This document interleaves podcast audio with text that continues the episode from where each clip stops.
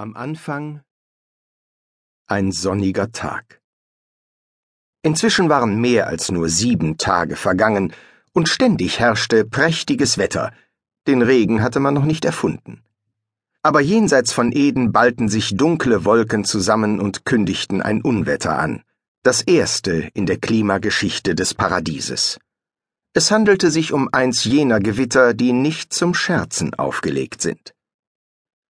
Der Engel am Osttor hob die Flügel über den Kopf, um sich vor den ersten Regentropfen zu schützen. Entschuldige bitte, meinte er höflich. Was hast du gerade gesagt? Ich sagte, der Typ fiel wie eine bleierne Ente, erwiderte die Schlange. Oh, äh, ja, murmelte der Engel, dessen Name Erzi Raphael lautete. Um ganz ehrlich zu sein, fuhr die Schlange fort, ich halte die Reaktion für etwas übertrieben. Ich meine, gleich beim ersten Vergehen und so. Er war nicht mal vorbestraft. Außerdem, warum ist es so schlimm, den Unterschied zwischen Gut und Böse zu kennen? Es muss schlimm sein, entgegnete Erziraphael im besorgten Tonfall eines Mannes, nun eines Engels, der eigentlich gar keine Antwort auf diese Frage wusste, was verständliches Unbehagen in ihm weckte.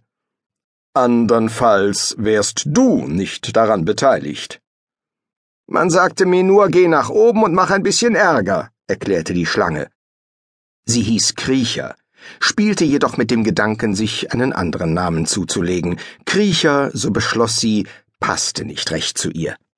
Ja, aber du bist ein Dämon, wandte Erzi Raphael ein. Vermutlich ist es dir gar nicht möglich, Gutes zu bewirken. Ich meine, es liegt an deiner äh, Natur, womit ich dir keineswegs zu nahe treten möchte. Du musst allerdings zugeben, dass es ein wirklich dickes Ding ist, sagte Kriecher. Ich meine, auf den Baum zu zeigen und dann fettgedruckt zu verkünden, rührt seine Früchte nicht an. Von Taktgefühl keine Spur. Ich meine, warum hat er ihn nicht auf irgendeinem weit entfernten hohen Berg angepflanzt? So etwas stimmt einen doch nachdenklich. Man fragt sich, was er plant. Es ist bestimmt besser, nicht darüber zu spekulieren, gab Erzi Raphael zurück.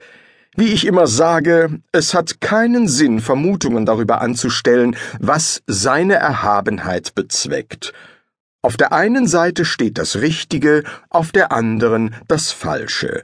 Wenn man sich für etwas Falsches entscheidet, obwohl man aufgefordert wurde, sich ans Richtige zu halten, so hat man Strafe verdient. Äh. Engel und Schlange schwiegen verlegen und beobachteten, wie Regentropfen auf die ersten Blumen herabprasselten. Nach einer Weile fragte Kriecher Hattest du nicht ein Flammenschwert? Äh, machte Erzi Raphael ein Schatten von Schuld huschte ihm über die Züge, kehrte zurück und klammerte sich im Gesicht des Engels fest. Das stimmt doch, oder? fügte Kriecher hinzu. Die Flammen sahen toll aus. Äh, nun, ich war echt davon beeindruckt. Ja, äh, nun, du hast es verloren, hm? Oh, nein, nein, nicht wirklich verloren, eher. Nun? Erzi Raphael wirkte zerknirscht. Wenn du's unbedingt wissen willst, sagte er ein wenig trotzig, ich hab's verschenkt. Kriecher starrte ihn groß an. Nun, eigentlich blieb mir gar nichts anderes übrig, fuhr der Engel fort und rieb sich geistesabwesend die Hände. Ach, sie froren so, die Armen und sie ist schon in anderen Umständen, und ich dachte an die bösartigen Tiere dort draußen, und außerdem zog das Gewitter herauf und so, ja, und ich hatte einfach Mitleid. Was kann's schaden, fragte ich mich, und deshalb sagte ich ihnen, hört mal, wenn ihr zurückkehrt, geht's hier drunter und drüber, ihr wisst schon, der Zorn des Allmächtigen kann ziemlich allmächtig sein. Nehmt das Schwert und bedankt euch nicht groß dafür, tut mir und den anderen im Garten Eden bloß den Gefallen und verschwindet so schnell wie möglich. Erzi Raphael sah Kriecher an und lächelte schief. Das äh, war doch richtig, oder? fragte er zaghaft. Vermutlich bringst du es gar nicht fertig, Böses zu bewirken, erwiderte Kriecher.